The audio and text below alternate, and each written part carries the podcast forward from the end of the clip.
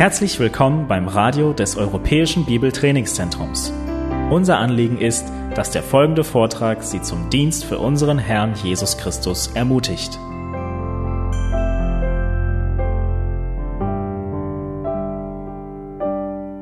In der heutigen Zeit kommt es öfters vor, dass wir Christen ausgelacht werden, sobald wir bekennen, dass wir den ersten zwei Kapiteln im 1. Mose glauben dass wir der festen Überzeugung sind, dass Gott tatsächlich in sechs, 24 Stunden Tagen die Welt geschaffen hat, dass Adam und Eva historische Personen waren, dass das, dass alle Menschen von diesen beiden Menschen abstammen. Die schauen uns manchmal an und wundern sich, dass wir so dumm sein können.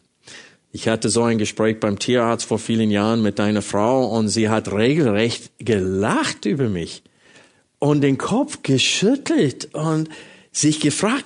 Und innerlich tat ich dasselbe ihr gegenüber, weil ich dachte, wie kannst du so dumm sein, dass du daran glaubst, dass es eine ewige Suppe gegeben hat und aus diesem Schleim ist ein Einzeller rausgeklettert und dass dieser Einzeller sich ver, äh, verwandelt hatte in äh, das, was wir heute sehen und dass das alles ein Zufall ist.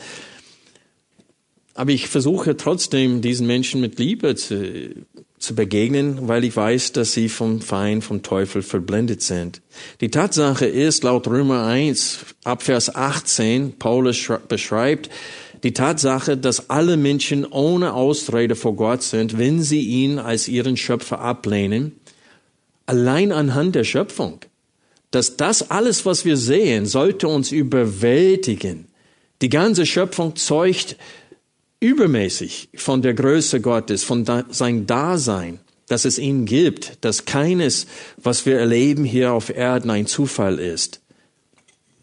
Und dennoch lehnen die Menschen dieses Wunder der Schöpfung ab und staunen nicht über Gott. Wir haben letzten Sonntag gesehen, auch anhand der Schrift, dass wenn Menschen die Schöpfung Gottes ablehnen, wie viel mehr lehnen sie dann ab die Zeichen und Wunder der Propheten? Das heißt, Zeichen und Wunder führen nicht in erster Linie dazu, dass Menschen gläubig werden. Wir haben letzten Sonntag gesehen, wozu Wunderwerke von Gott unter den Menschen bewirkt werden. An der ersten Stelle sollten Zeichen und Wunder Ehre für Gott gewinnen. Ein Wunder Gottes sollte Bewunderung unter uns Menschen bewirken, genau wie seine Schöpfung sollte Bewunderung in uns bewirken. In den Ungläubigen bewirkt auch die Schöpfung Bewunderung. Sie bewundern nur die, was? Natur und staunen über die Natur und damit beten sie die Schöpfung an anstatt des Schöpfers. An der zweiten Stelle haben wir gesehen, dass Zeichen und Wunder dazu dienten als Bestätigung des Wortes Gottes. Das heißt, die Botschafter Gottes, manche Botschafter, nicht alle, aber manche Botschafter wie Moses und dann Elia und Elise, aber auch Jesus und seine Aposteln wurden durch diese Sonderbefähigung Zeichen und Wunder zu bewirken, als Botschafter Gottes bestätigt. Und das ist der zweite Hauptgrund, warum Gott manche Menschen befähigt hatte, Zeichen und Wunder zu bewirken. Und wir lesen in Offenbarung, dass auch in der Zukunft, dass es zwei Propheten geben wird in der 70. und letzten Jahrwoche Daniels, die große Zeichen und Wunder tun. Und so Gott wird auch da, zu der Zeit, in Jerusalem, beweisen, dass er immer noch Propheten hat, die sein Wort treu verkündigen. Wir haben auch letzten Sonntag gesehen, dass das Herz eines Menschen so verdorben ist, dass selbst wenn er Zeichen und Wunder sieht, kann er nicht an Jesus glauben, wenn ihm Buße und Glaube vom Heiligen Vater, von äh, unser himmlischen Vater nicht geschenkt wird. Ich lese nochmal aus Lukas Kapitel 16, ähm, den Vers äh, 31. Er sprach zu ihm, wenn sie Mose und die Propheten nicht hören, so werden sie auch nicht überzeugt werden, wenn jemand aus den Toten aufersteht. Und dann hatten wir auch aus Johannes 12 ab Vers 37 bezüglich der Zeichen und Wunder Jesu Folgendes gelesen. Obwohl er, das heißt Jesus, so viele Zeichen vor ihnen getan hatte, glaubten sie nicht an ihn. damit das Wort des Propheten Jesaja erfüllt würde, dass er sprach, Herr, wer hat unsere Verkündigung geglaubt und wem ist der Arm des Herrn offenbar geworden? Dieser Vers aus äh, Jesaja befindet sich äh, ganz zum Beginn von Kapitel 53. Und es ist genau da in Kapitel 53, wo das, Kommen, das erste Kommen Jesu beschrieben wird und sein Tod und sein Leiden am Kreuz auf wunderbare Art und Weise über 700 Jahre im Voraus verkündigt wurde. Aber auch die Reaktion der Juden wird 700 Jahre im Voraus verkündigt. Es wird gesagt, die werden nicht daran glauben. Im Vers davor steht es aber, dass Gott dafür sorgen wird, dass unter den Nationen, unter uns Heidenvölkern, dass wir doch hören und doch glauben werden, aber das Herz der Juden wird verstockt. Und deswegen zitiert Johannes an dieser Stelle ab Vers 40 im Text, Darum konnten sie nicht glauben, weil Jesaja wieder gesagt hatte, das heißt an einer anderen Stelle gesagt hatte, Vers 40, er hat, das heißt Gott hat ihre Augen verblindet und ihr Herz verstockt, dass sie nicht mit den Augen sehen und mit den Herzen verstehen und sich bekehren und ich sie heile. Und so wir sehen hier, dass obwohl Jesus so viele Zeichen und Wunder vor den Israeliten getan hatte, dennoch glaubten sie nicht. Und Jesus sagte, dass selbst wenn einer aus dem Toten aufersteht und zu den Menschen spricht, werden sie auch nicht glauben. Und wir haben kurz gesehen, dass Jesus schimpft und tadelt mit den Israeliten und sagt, ein böses und ehebrecheres Geschlecht fordert ein Zeichen, aber kein Zeichen wird euch gegeben, außer nur das Zeichen Jonas.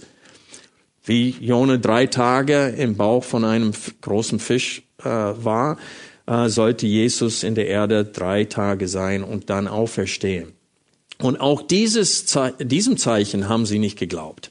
Jesus ist nach drei Tagen auferstanden. Sie haben das Zeichen Jonas bekommen. Und dennoch haben sie den Soldaten Geld gegeben und gesagt, ihr sollt lügen und sagen, dass wir sind eingeschlafen und in der Zeit wurde seine Leiche geklaut von seinen Jüngern. Und so, wir haben letzten Sonntag gesehen, dass es war nie von Gott gedacht, dass Menschen in erster Linie durch das äh, Erleben eines Wunders zum Glauben kommen.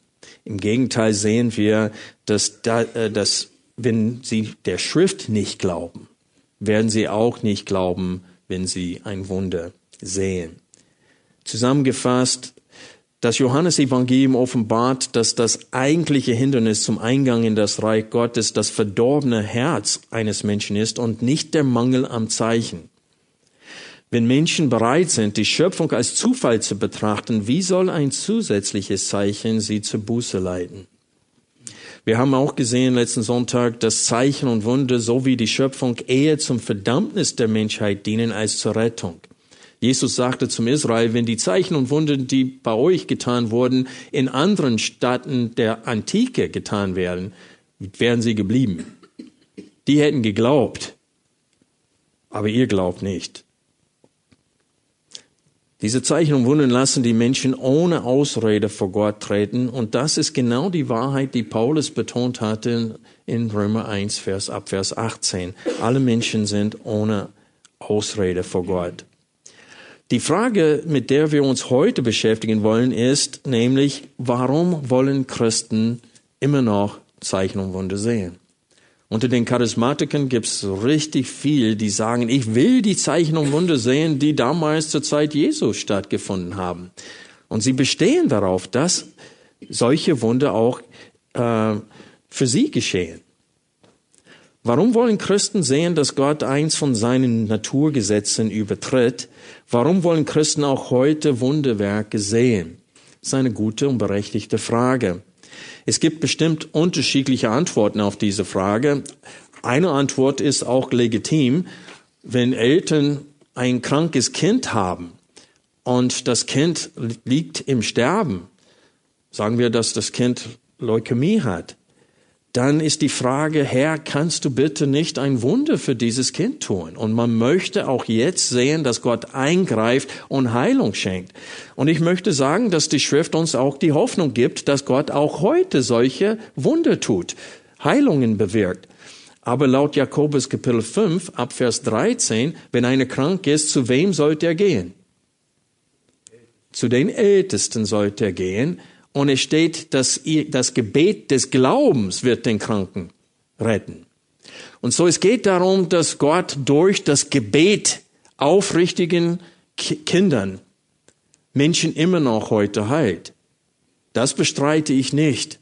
Aber ich bestreite es, dass Gott immer noch Aposteln hier auf Erden hat, die die Begabung von Gott haben, Menschen zu heilen. Und dass wir zu diesen Menschen gehen sollen, um ein Wunder zu sehen oder um geheilt zu werden. Wir dürfen im Glauben für Heilungen auch heute beten. Es gibt aber auch andere Gründe, warum Christen heute ein Zeichen oder ein Wunder von Gott sehen wollen. Ein Grund, warum Christen heute nach Zeichen und Wunder suchen, ist, weil sie die Bekehrung eines Menschen nicht als Wunder Gottes sehen. Das möchte ich wiederholen. Die sehen die Bekehrung eines Menschen nicht als Wunder. Die staunen nicht über die Bekehrung und Wiedergeburt eines Menschen, der vorher ein Feind Gottes war und von Gott nichts hören wollte. Die sehen das nicht als Wunder. Und deswegen ist das mein Ziel in der heutigen Predigt heute, anhand der Schrift zu beweisen, dass die Bekehrung und Verwandlung eines Menschen das größte Zeichen Gottes ist. Jesus hat kein Zeichen oder kein Wunder getan, das größer wäre als die Bekehrung eines Menschen.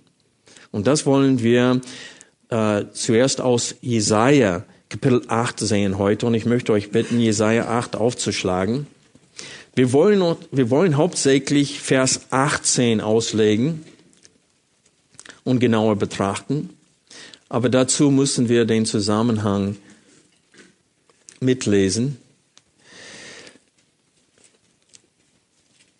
Isaiah Kapitel 8. Ich lese ab Vers 6. Aber zuerst lasst uns Vers 18 lesen, damit ihr wisst, worauf ich hin will in der Predigt heute.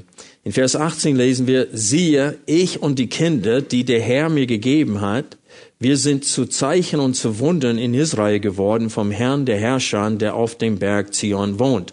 Ich will anhand dieser Verse zeigen, dass, es, dass Jesus hier spricht und er sagt, hier bin ich mit den Kindern, die, die Gott mir gegeben hat, das heißt mit den Geretteten, und wir sind, das heißt ich und diese Kinder, wir sind ein Zeichen und Wunder in Israel. Und das ist das, was ich anhand dieses Verses betonen möchte heute. Aber zuerst lesen wir ab Vers 5. Und der Herr fuhr fort, weiter zu mir zu reden, weil dieses Volk die Wasser von Siloa verworfen, die still dahin fließen, und Freude hat an Rätseln und dem Sohn des Remalia, Darum siehe, lässt der Herr die mächtigen und großen Wasser des Stromes über sie heraufsteigen, den König von Assur, und alle seine Herrlichkeit, er wird heraufsteigen über all seine Betten und über all seine Ufer gehen, und er wird über Jude dahinfahren, alles überschwemmen und überfluten, bis an den Hals wird er reichen, und die Spanne seiner Flügel wird die Weite deines Landes füllen. Immanuel. Und das Wort Immanuel heißt Gott mit äh, euch.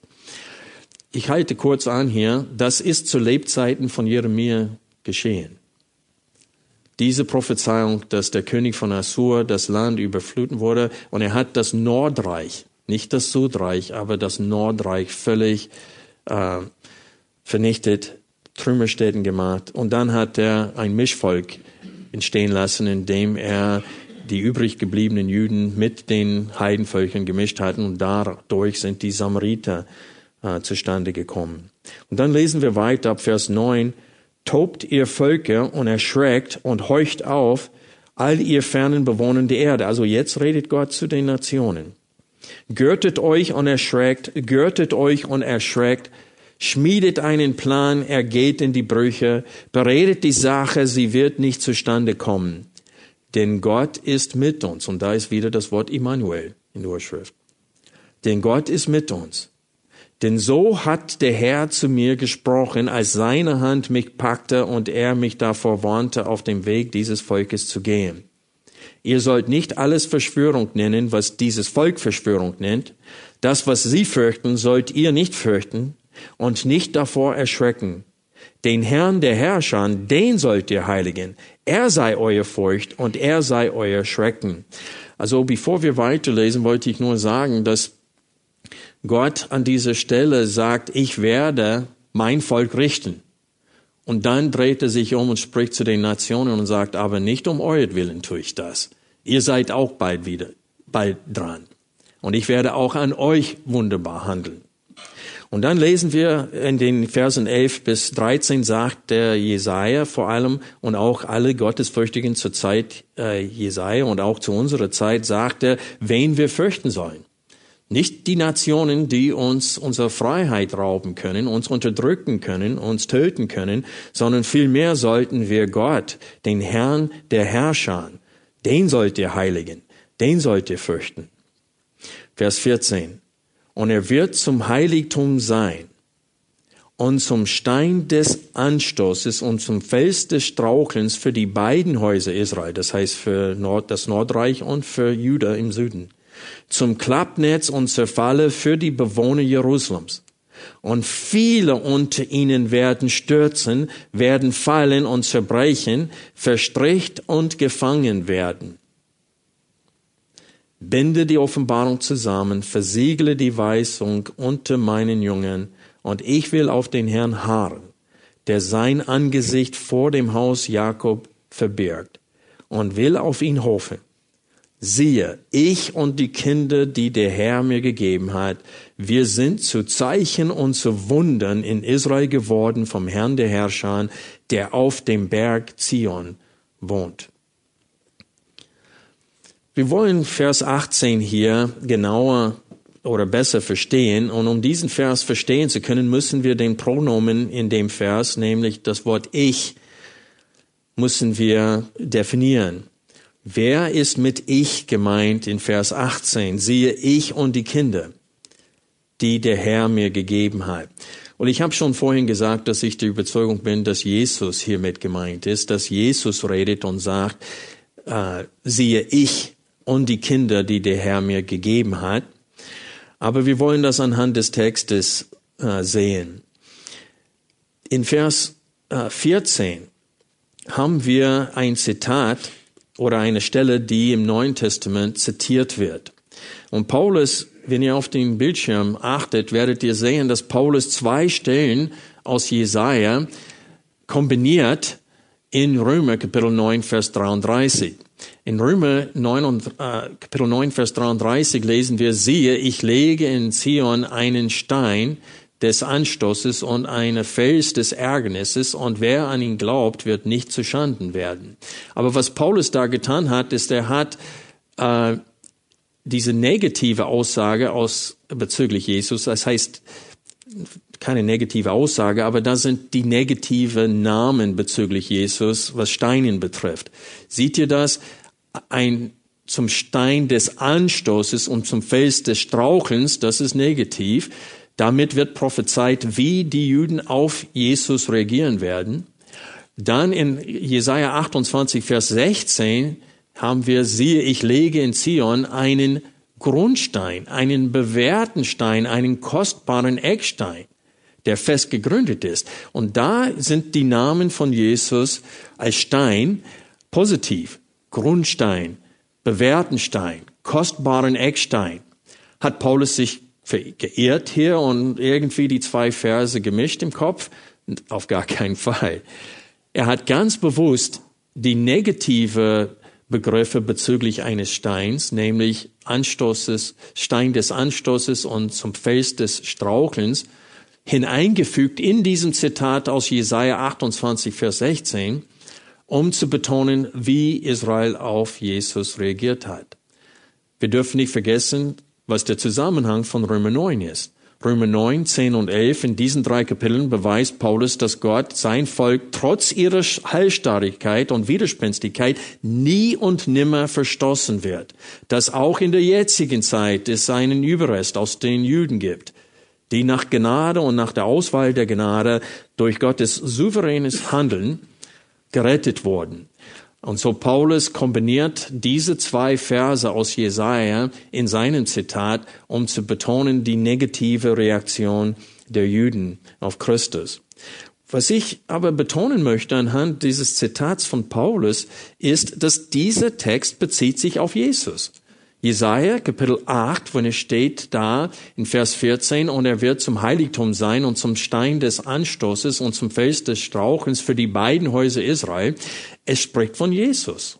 Jesus ist auch der kostbare Grundstein oder Eckstein, der in Jerusalem gelegt wurde, als er Mensch wurde und dort aufgewachsen ist in Israel und dann in Jerusalem gepredigt hatte und dann für die Sünden der Welt gestorben ist.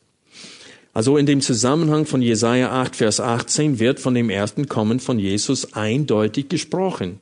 Denn Jesus ist der Stein des Anstoßes und des Fels des Strauchelns. Und dazu wird Jesaja 8, Vers 17 und 18, wir können die Folien wegmachen, äh, Jesaja 8, Vers 17 und 18, die werden in Hebräer 2, Vers 13 zum Teil zitiert. Schlag bitte Hebräer Kapitel 2, Vers 11 auf. In dem Zusammenhang will, Paul, äh, will Paulus, wird der Schreiber des Hebräerbriefes beweisen, dass Jesus sich nicht schämt, uns Brüder zu nennen. Und er, er, er argumentiert, dass Jesus Mensch geworden ist, um an unserer Stelle zu leiden, um hoher Priester für uns zu werden und dass er sich nicht schämt, sich zu erniedrigen und Fleisch und Blut anzuziehen, weil er uns auch als äh, Brüder bezeichnet. Und wir lesen hier ab Vers 11, denn sowohl der, welcher heiligt, das ist Gott, als auch die, welche geheiligt werden, sind alle von einem. Das heißt Jesus und das heißt der uns heiligt und die, die geheiligt werden, wir sind Fleisch und Blut. Aus diesem Grund schämt er sich nicht, sie Brüder zu nennen, indem er spricht. Und jetzt kommt die schriftliche Unterstützung aus dem Alten Testament für die Aussage, dass Jesus sich nicht schämt, sie Brüder zu nennen. Und er, er zitiert eine Stelle, Kundtun will ich deinen Namen meinen Brüdern, inmitten der Gemeinde will ich dir Lob singen. Und jetzt ab Vers 13 zitiert der ein Teil von äh, Jesaja Kapitel 8 Vers 17 und ein Teil von Jesaja 8 Vers 18. Und es steht hier und wiederum, ich will mein Vertrauen auf ihn setzen. Und das ist der letzte Teil von Vers 17 aus Jesaja 8. Und dann sagt er, und wiederum, siehe, ich und die Kinder, die Gott mir gegeben hat. Und das ist direkt aus Jesaja Kapitel 8, Vers 18. Der Schreiber des Hebräerbriefes zitiert diese Stelle, wie ich vorhin gesagt habe, um zu beweisen, dass Jesus sich nicht schämt, uns Brüder zu nennen. Und er benutzt diesen Begriff Kinder, um das zu beweisen. Wir sind, siehe ich und die Kinder, siehe ich und die Brüder, die Gott mir gegeben hat. Und so wir sehen hier, dass Jesaja Kapitel 8, Vers 14 und die Verse 17 und 18 im Neuen Testament zitiert werden in Bezug auf Jesus. So wir wissen, wer der Ich ist in Jesaja 8, Vers 18. Die Frage ist, wer sind die Kinder? Und ich denke, wir sehen das auch anhand von dem Zitat aus ähm, Hebräer 2. Das sind die Brüder. Das sind die, die geheiligt werden.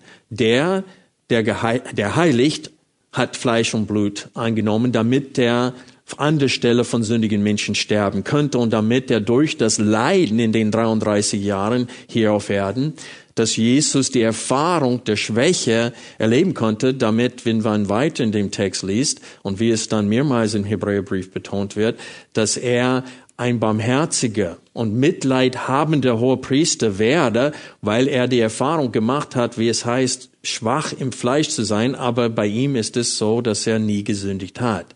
Wir aber sind Sünder. Und so er dient uns als mitleidiger hoher Priester, weil er Fleisch und Blut angezogen hat und die Erfahrung gemacht hat, Gehorsam zu lernen an dem, was er leiden müsste, wie es in Hebräer 5 steht. Und so, was ich, ich will nur betonen, an dieser Stelle, wir, wiss, wir wissen, was in Vers 18, Jesaja 8, Vers 18 gemeint ist, wenn es steht, siehe ich und die Kinder.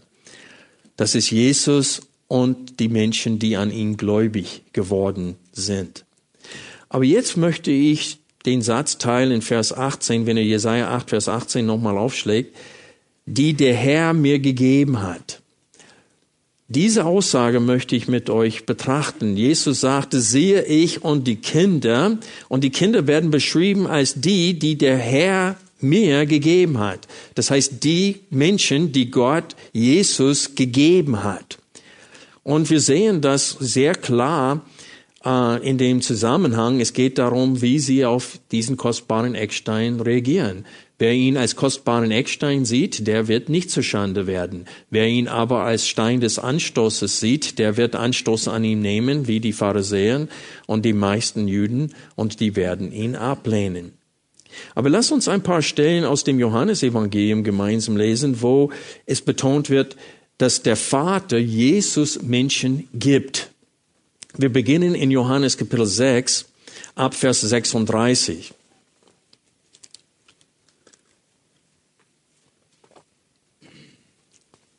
In Johannes 6 ab Vers 36 lesen wir Folgendes und zum Zusammenhang muss ich sagen, am Tag davor hat Jesus 5000 Männer, muss aufpassen, einmal habe ich verspeist gesagt, gespeist. Und das wäre auch ein Wunder, äh, vielleicht noch größeres Wunder. Aber an dem Tag wollten sie ihn dann zum König. Und sie haben ihn als Messias anerkannt und wollten ihn zum König machen. Aber am nächsten Tag hatten sie ihren Zweifel. Und Jesus sagte, ihr sucht mich nicht, weil ihr den Beweis geglaubt haben bezüglich meiner Person, sondern ihr wollt essen. Die hatten nicht gedacht, wow, wie gut hatten es die Israeliten 40 Jahre lang in der Wüste. Die müssten keinen Ackerbau machen. Die konnten einfach das Brot aufheben vom Boden, diese Manna. Und die, die sehnten sich nach dieser Zeit, wo man nicht äh, Ackerbau betreiben müsste. Und äh, Jesus hat ihnen das Brot gegeben und hier ist die Rede vom Brot vom Himmel und Jesus sagte, ich bin das wahrhaftige Brot aus dem Himmel. Und da hatten sie Anstoß an seine Worte gefunden. Und in diesem Zusammenhang sagt Jesus in Vers 36, aber ich habe euch gesagt, dass ihr mich auch gesehen habt und nicht glaubt. Alles, was mir der Vater gibt, wird zu mir kommen. Lass uns da kurz anhalten. Hier ist ein klarer Hinweis, dass der Vater Menschen Jesus gibt. Und Jesus sagte, dass alle, ohne Ausnahme, die der Vater ihm gibt, die werden zu ihm kommen. Okay? Und dann lesen wir weiter, und wer zu mir kommt, den werde ich nicht hinausstoßen, denn ich bin vom Himmel herabgekommen, nicht, dass ich meinen Willen tue, sondern den Willen dessen, der mich gesandt hat. Dies aber ist der Wille dessen, der mich gesandt hat, dass ich von allem, was er mir gegeben hat, nichts verliere, sondern es auferwecke am letzten Tag. Also Jesus würde eine Sünde begehen, wenn er den Willen des Vaters nicht tun würde. Und so alle, die der Vater ihm gibt, werden zu ihm im Glauben kommen und werden glauben. Weil in dem Zusammenhang erklärt Jesus, warum sie nicht glauben.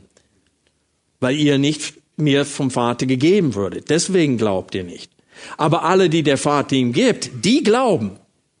Und die werden aufgenommen und Jesus sagt, und die werden nie in Ewigkeit verloren gehen. Weil der Wille des Vaters ist, dass alle, die er mir gibt, dass ich keins von ihnen verliere, sondern sie am letzten Tag auferwecke. Und so hier sehen wir eine ganz klare Aussage über das, was bereits in Jesaja Kapitel 8, Vers 18 steht, nämlich die Kinder, die der Herr mir gegeben hat. Wir lesen auch weiter in Johannes 6, Vers 44. Niemand kann zu mir kommen, sagt Jesus, wenn nicht der Vater, der mich gesandt hat, ihn zieht. Und ich werde ihn auferwecken am letzten Tag. Und dieses Ich werde ihn auferwecken am letzten Tag geht komplett durch diesen Text, mehrmals. Aber er sagt, es sei denn, der Vater ihn zieht. Und das Wort für ziehen hier ist das Wort in der Urschrift Helkuo. Und es ist passiv geschrieben. Das heißt, du empfängst die Aktion, du tust sie nicht. Und es heißt auch, dass der Vater diese Aktion an einen Menschen tun will. Und manche sehen das, dass okay, ziehen heißt, dass er ihn, oh, auf Englisch würden wir sagen, he woos him, ähm, dass Gott ihn lockt, dass Gott ihn bewegt, Gott lädt ihn ein, Gott macht es leicht für ihn zu glauben irgendwie.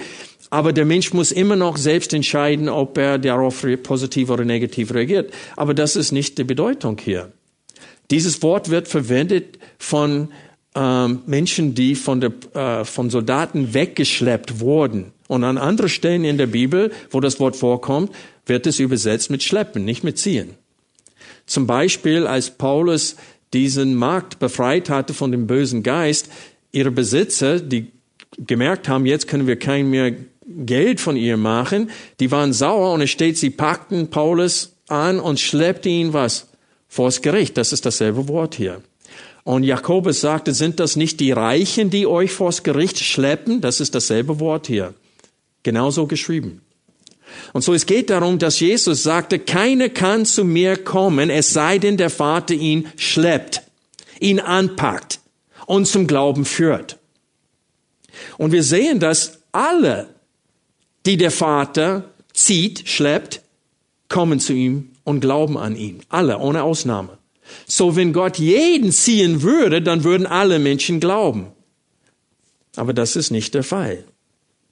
In Kapitel 6, Vers 65, im Bezug, Jesus nimmt Bezug auf, was er im Vers 44 gesagt hat, wiederholt es mit leichter Änderung und sagt zu seinen Jüngern, darum habe ich euch gesagt, dass niemand zu mir kommen kann, es sei ihm denn von dem Vater gegeben. Das heißt, es sei denn, der Vater es einem Menschen gibt. Aber wenn er das für jeden tut, warum spricht Jesus davon? Das wäre keine Erklärung der Frage hier, nämlich warum sie am Tag davor an ihn glauben wollten und jetzt nicht mehr. In Johannes 17, Vers 6 spricht Jesus wieder von den Menschen, die der Vater ihm gegeben hat. Das ist in seinem priesterlichen Gebet kurz vor seinem Tod.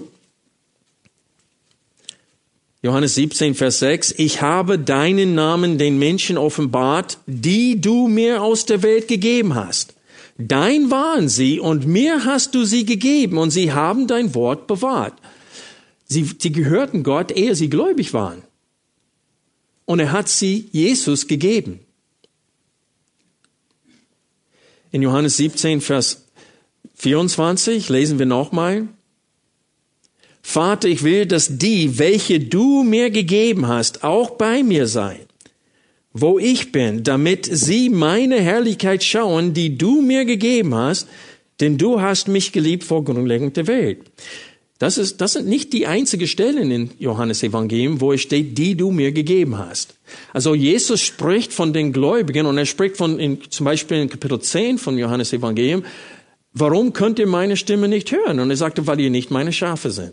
Meine Schafe hören meine Stimme und sie folgen mir nach. Und Jesus spricht von, äh, er benutzt eine Illustration, die jeder zu der Zeit hätte leicht verstehen können, weil die Hirten öfters äh, nachts haben sie ihre Herden zusammengebracht, damit sie zu dritt oder viert oder fünft über die Herde Wache halten konnten. Und die Herden haben sich gemischt. Wo wie kriegst du sie aussortiert nachher? Am Morgen gingen jede, ging jede Hirte in eine andere Richtung und er hat gerufen, hat geredet und alle seine Schafe hörten seine Stimme und sie sind ihm gefolgt.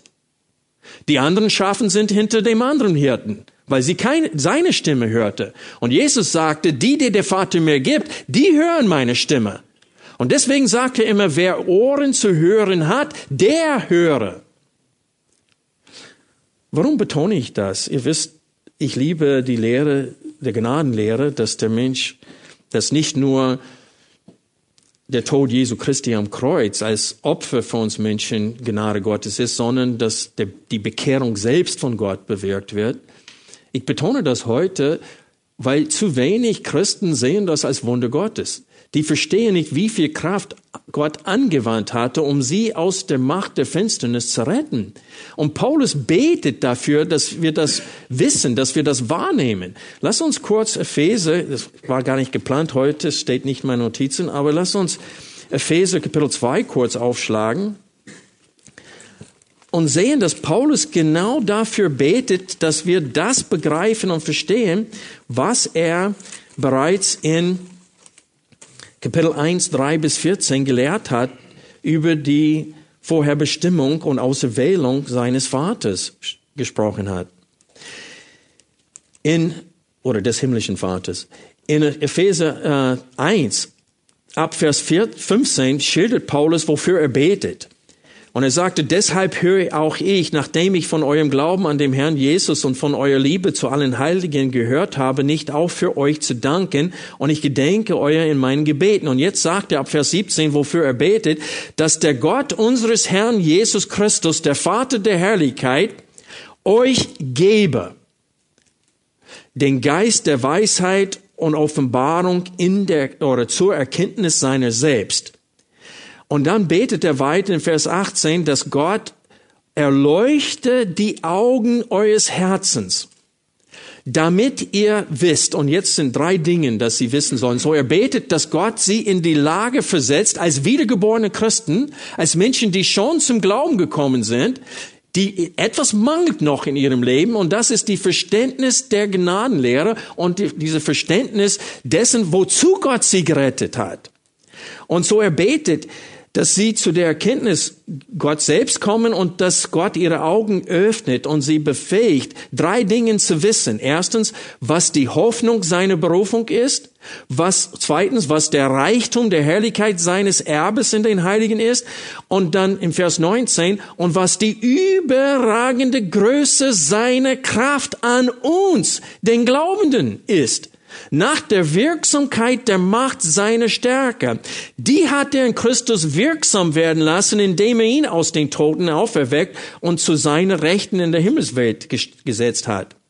Und so er spricht hier von einer Illustration und er sagte, diese Macht, wofür ich bete, dass ihr es begreift, dass Gott euch in der Lage versetzt ist zu begreifen, das ist dieselbe Macht, die Gott angewandt hatte, als er seinen Sohn Jesus Christus aus den Toten auferweckte. Und die Verbindung zwischen dem, was Paulus betet und dem, was er sagt ab Kapitel 2, Vers 1 ist so deutlich, weil das Verb müssen wir nehmen aus dem Abschnitt davor, weil Vers 1 hat nämlich kein Verb. Buchstäblich lesen wir Kapitel 2, Vers 1, auch euch, die ihr tot wart in euren Vergehungen und Sünden.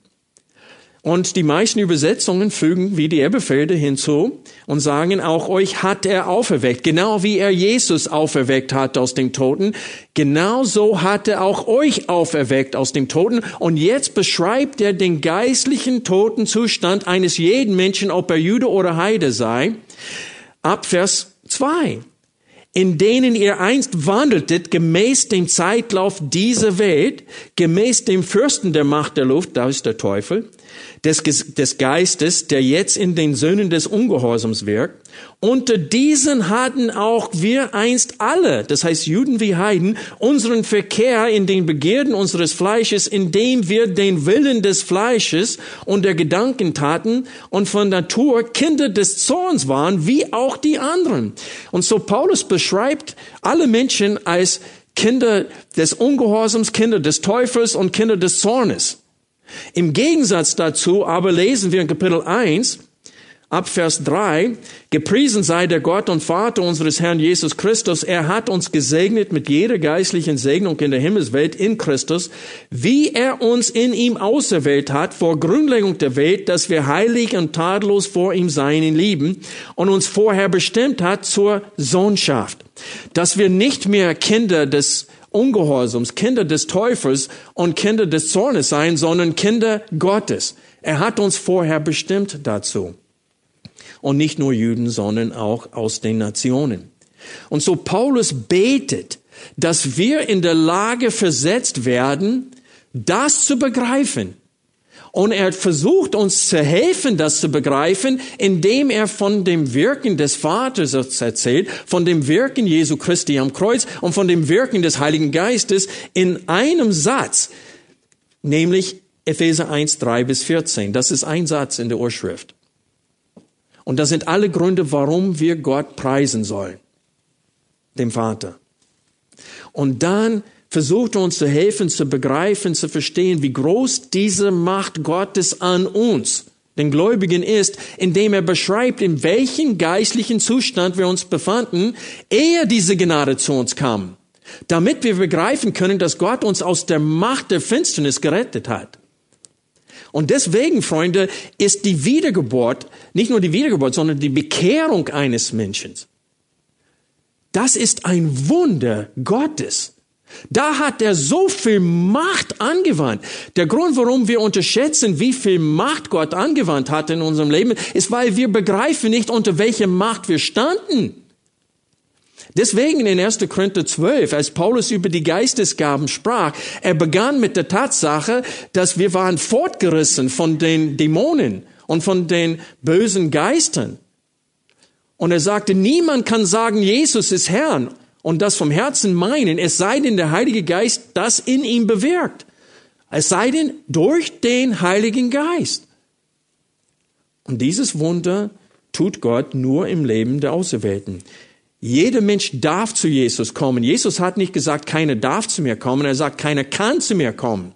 Jeder darf zu Jesus kommen. Der steht mit ausgestreckten Händen. Aber keiner kann zu ihm kommen.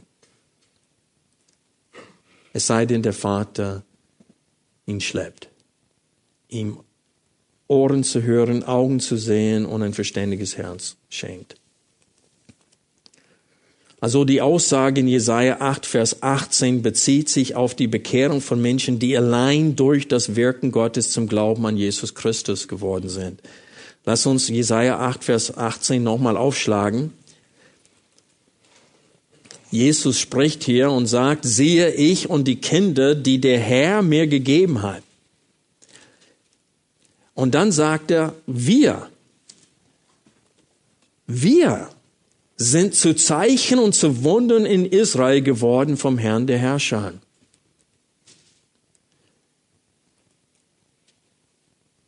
Nicht nur Jesus, der Stein des Anstoßes, dieser wunderbare Eckstein, ist zum Zeichen und zum Wunder in Israel gesetzt worden, sondern auch die Kinder, die durch den Vater zum Glauben gekommen sind die ihm gegeben wurde vom Vater. Siehe ich und die Kinder, die der Herr mir gegeben hat, wir sind zu Zeichen und zu Wundern in Israel geworden vom Herrn der Herrscher. Gott hat wiedergeborenen Menschen zum Zeichen und zum Wundern gemacht. Und dieser Text lehrt eindeutig, dass die Bekehrung eines Menschen ein Wunder und ein Zeichen Gottes ist. Und das war das größte Zeichen für die Juden in Jerusalem. Damals, als ihre Verwandten, als ihre Freunde zum Glauben gekommen sind und, die, und als sie diese Verwandlung in ihrem Leben gesehen haben, da mussten sie staunen. Das ist ein Zeichen, das ist ein Wunder.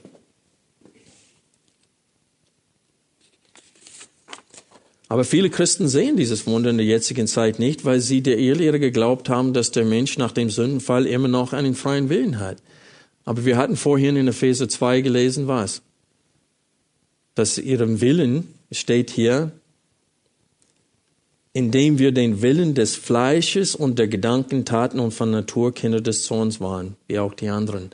Das heißt, unser Wille war versklavt unter den Begierden des Fleisches.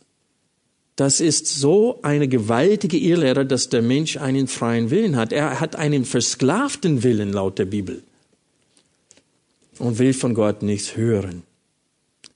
Der Text aus Jesaja zeugt von der Unfähigkeit der Menschen, richtig auf den Messias zu reagieren. Jesus prophezeite, Jesaja prophezeite nicht allein das Kommen von Jesus, sondern auch, wie die Menschheit auf Jesus reagieren würde. Indem er ihn ein Stolperstein, ein, Stund, ein Stein des Ärgernis nannte, hat er nicht nur das Kommen von Jesus prophezeite, sondern wie er empfangen wird. Und wie wir vorhin gelesen haben aus Römer, Jesaja, äh, Entschuldigung, Jesaja 53, Vers 1 wurde zitiert. Wer, Herr, wer hat unsere Verkündigung geglaubt? Und Paulus sagte, der Vers davor bezieht sich auf Heiden. 53 Vers 1 sagt Paulus, bezieht sich auf die Juden. Das lesen wir in Jesaja Kapitel 10 auch. Am Ende.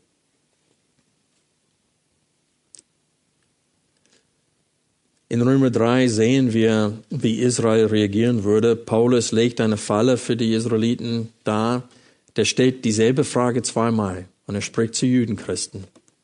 Und er sagte, welchen Vorzug haben wir Heidenchristen oder haben wir Judenchristen über die aus den Nationen? Und er antwortet die Frage zuerst in Römer 3 mit viel in jeder Hinsicht. Unsere sind die Propheten, die Schriften. Und er zählt auf, welche Vorzüge die Juden hatten. Und dann stellt er nochmal die Frage in Römer 3, welchen Vorzug haben wir Juden? Und dann sagt er genau das Gegenteil. Gar keinen. Ist das ein Widerspruch? Nein. Paulus stellt dieselbe Frage zweimal und antwortet die Frage äh, mit gegensätzlicher Antworten. Und er sagt, die Vorteile der Juden über die Heiden nützten ihnen nichts, weil auch die Juden Kinder Adam sind. Genau wie die aus den Nationen. Und so Paulus fängt an in Römer 1 mit den bösen Heiden, die Götzen anbeten und die werden gerichtet bei Gott. Und dann sagt er aber jetzt ganz ernst, was ist mit uns Juden? Sind wir besser? Und er betont ab Kapitel 2, Vers 14 und, und durch, dass wir Juden sind kein bisschen besser. Schon ab Kapitel 2, Vers 1. Er sagte, auch für die Juden gibt es keine Ausrede. Und er sagte, unsertwegen wurde Gottes Namen gelästert unter den Nationen. Und was Paulus tut in Römer 1 bis 3 ist, er sagt, wir Juden sind noch viel schlimmere Sünder als die aus den Nationen, denn wir haben weniger Ausreden als sie. Gott hat sie dahin gegeben, aber uns hat er nicht dahin gegeben. Wir haben die Schriften und die haben uns nichts genützt. Also, dass Paulus Jesaja 8 und Kapitel 28 in Römer 9 zitiert, ist kein Zufall. Dort erklärt er, dass Gott Israel nicht verworfen hat. Er beweist anhand der Schrift, dass es immer noch einen Überrest aus dem Volk Israel gibt, allein wegen der Gnade Gottes und nicht wegen der Entscheidung einzelner Israeliten. Und um die Predigt heute auf den Punkt zu bringen, lass uns Römer 11 kurz aufschlagen.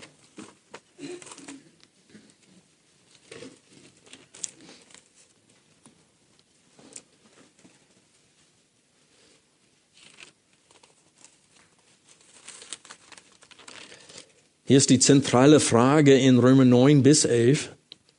Ich sage nun, hat Gott etwa sein Volk verstoßen? Das heißt die Israeliten. Das ist ausgeschlossen. Das ist wieder in der Urschrift me genoite. Das heißt, möge es nie sein. Das sei ferne. Denn auch ich bin ein Israelit aus der Nachkommenschaft Abrahams vom Stamm Benjamin. Gott hat sein Volk nicht verstoßen, das er vorher erkannt hat. Oder wisst ihr nicht, was die Schrift bei Elia sagt? Wie er vor Gott auftritt gegen Israel. Herr, sie haben deine Propheten getötet, deine Altäre niedergerissen, und ich allein bin übrig geblieben, und sie trachten nach meinem Leben. Aber was sagt ihm die göttliche Antwort? Ich habe mir siebentausend Mann übrig bleiben lassen, die vor Ball das Knie nicht gebeugt haben. So ist nun auch in der jetzigen Zeit. Jetzt kommt eine Schlussfolgerung von Paulus. So ist nun auch in der jetzigen Zeit ein Überrest nach Auswahl der Gnade entstanden. Und Paulus sagt über sich selbst, ich bin Beispiel davon. Vers 6, wenn aber durch Gnade, so nicht mehr aus Werken, sonst ist die Gnade nicht mehr Gnade. Was nun? Was Israel sucht, das hat es nicht erlangt. Aber die Auswahl, das heißt die Auserwählten unter ihnen, hat es erlangt. Die übrigen jedoch sind verstocht worden, wie geschrieben steht. Gott hat ihnen einen Geist der Schlafsucht gegeben, Augen um nicht zu sehen, um Ohren um nicht zu hören, bis auf den heutigen Tag. Und David sagt, es werde ihr Tisch ihnen zur Schlinge und zum Fallstrich und zum Anstoß und zur Vergeltung. Verfinstert seien ihre Augen, um nicht zu sehen, und ihren Rücken gebeugt, beuge alle Zeit. Und ab Vers 11 wendet Paulus sich an uns Heidenchristen und sagt, werdet nicht stolz und arrogant Israel gegenüber, weil diese Verstockung nur zum Teil ist und nicht dauerhaft ist. Was will ich damit betonen, wenn wir zurück zu Jesaja 8, Vers 18 steht, was steht am Ende dieses Verses? Der auf dem Berg Zion wohnt. Also Wohnt Jesus auf dem Berg Zion hier auf Erde jetzt? Noch nicht. Aber laut mehrere Prophezeiungen im Buch Jesaja, auch Zachariah und unter den Propheten, wird Jesus ein zweites Mal kommen. Und ab diesem Zeitpunkt wird er herrschen mit den Kindern, mit, mit seinen Kindern, die der Vater ihm gegeben hat. Und sie werden für alle Ewigkeit als Zeichen und Wunder in Jerusalem auf dem Berg Zion dienen, in Israel und für die Nationen. Freunde, die Bekehrung von Menschen ist ein Wunder Gottes, aber diese Wahrheit wollen viele Christen nicht wahrhaben. Jede Abweichung von Gottes Wort hat riesige Auswirkungen. Wer dem Bild des menschlichen Wesens, das Gott uns in der Bibel gibt, nicht annimmt, nämlich dass der Mensch versklavt ist unter der Sünde, dass er versklavt ist unter der Macht der Finsternis, dass er ein Kind des Teufels ist und auf gar keinen Fall einen freien Willen besitzt, wer das, wer dem Bild von einem Menschen nicht glauben will, der ist anfällig für viele, viele Irrlehrer und falsche Anwendungen. Es ist nicht anders, als wenn Menschen die Schöpfung Gottes anschauen würden und sie der Mutter Natur oder dem Zufall zuschreiben würden. Es ist ein riesiger Irrtum zu sagen, dass der Mensch von sich aus positiv auf das Angebot Gottes reagieren kann. Denkt an die Beschreibung von einem Menschen und seine Fähigkeiten aus Jeremia. In Jeremia 13, Vers 23 lesen wir Folgendes. Kann etwa ein Moor, und das ist ein schwarzer Mensch damit gemeint, kann ein, etwa ein schwarzer Mensch seine Haut wandeln? Oder ein Panther, das ist ein schwarzes Tier, seine Flecken? Das sind diese Jaguar, die, wie heißt Jaguar auf Deutsch? Huh? Jaguar? Das sind die, die auch schwarz sind, aber sie haben Punkte. Wir können ein, oder ein Panther seine Flecken. Was meint er damit? Ist es möglich? Ist es nicht möglich? So wenig könnt auch ihr Gutes tun, die an Böses gewöhnt seid. Und so hier sehen wir, dass überall in der Schrift es uns gesagt wird, wie unfähig der Mensch ist, sich zu bekehren. Gott muss die Bekehrung bewirken. Und das ist ein Wunder Gottes. Wie wir es in Jesaja 8, Vers 18 so klar gesehen haben, siehe ich und die Kinder, die der Herr mir gegeben hat, wir sind zu Zeichen und zu Wundern in Israel geworden vom Herrn der Herrscher, der auf dem Berg Zion wohnt. Freunde, schaut einander an gegenseitig. Guckt um. Laut Jesaja 8, Vers 18 sind wir alle ein Zeichen und ein Wunder. Jeder Christ ist eine neue Schöpfung. Ich lese ein paar Verse aus der Bibel schnell vor. Epheser 4, Vers 24. Und zieht den neuen Menschen an, der nach Gott geschaffen ist in wahre Gerechtigkeit und Heiligkeit.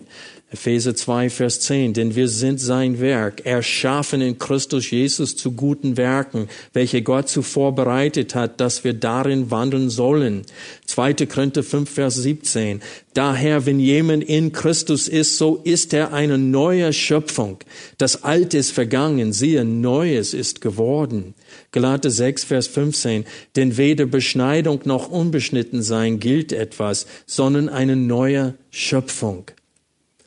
Gott hat uns zwei große Zeichen gegeben. Der hat uns das Zeichen Jonas gegeben, als Jesus aus den Toten buchstäblich auferweckt wurde oder auferstanden ist.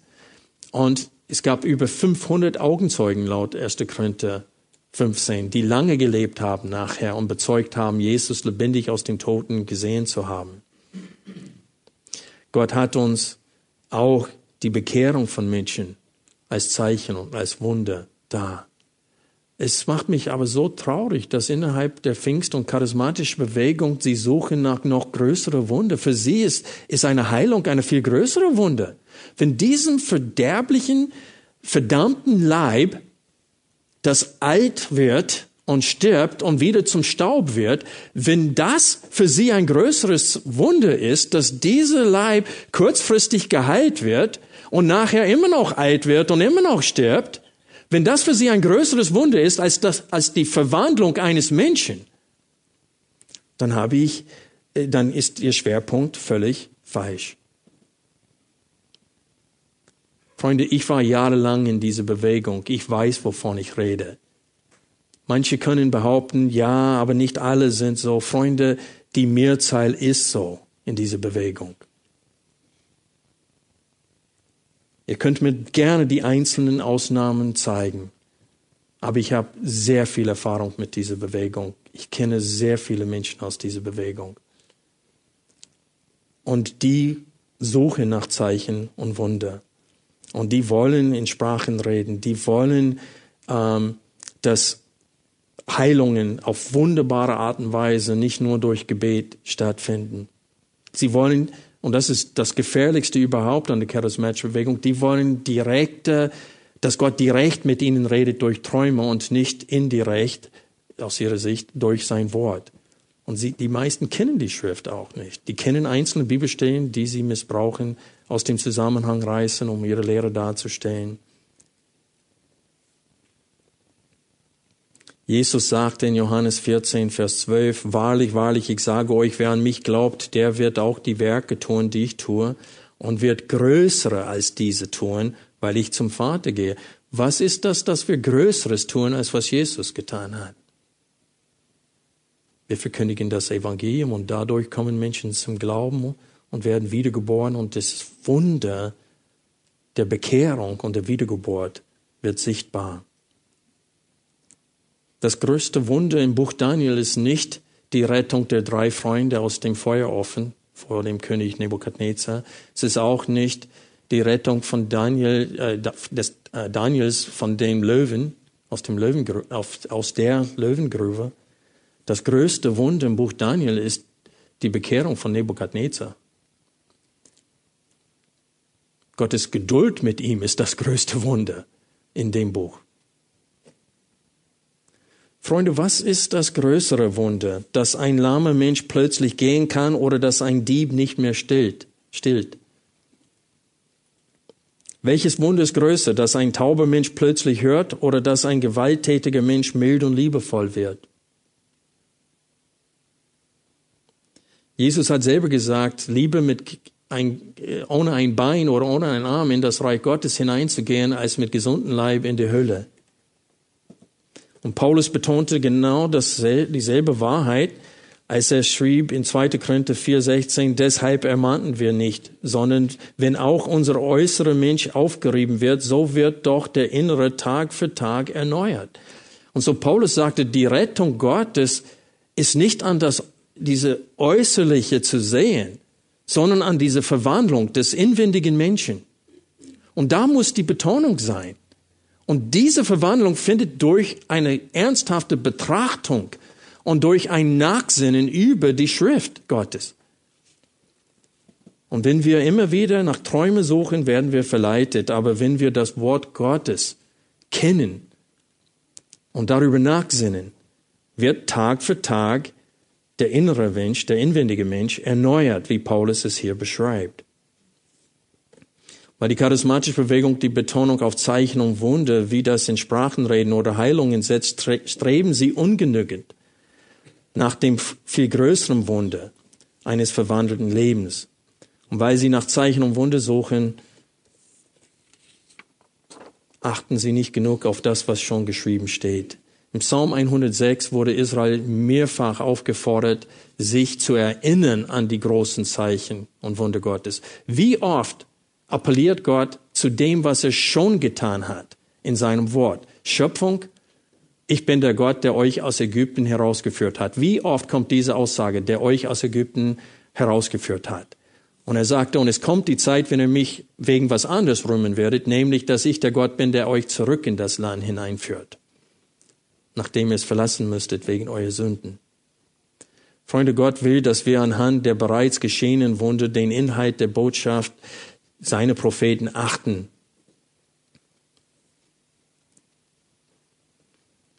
Ich möchte die Predigt beschließen heute mit einer Aufforderung an euch. Jedes Mal, wenn ihr euch im Spiegel betrachtet, beim Zähneputzen, beim Rasieren, Denk dran, du schaust ein Wunder Gottes an. Die Frage ist, wie weit ist diese Verwandlung in uns fortgeschritten? Gott hat diese Verwandlung begonnen, aber wir sollen Tag für Tag erneuert werden und Tag für Tag in das Bild Jesu Christi verwandelt werden. Wie groß und wie sichtbar ist dieses Wunder in deinem Leben anderen Menschen gegenüber? Jesus sagte, wir sind zusammen mit ihm zum Zeichen und Wunden gesetzt. Und ich hoffe, dass wir diese Funktion auch in unserer Gesellschaft ausleben. Lass uns beten.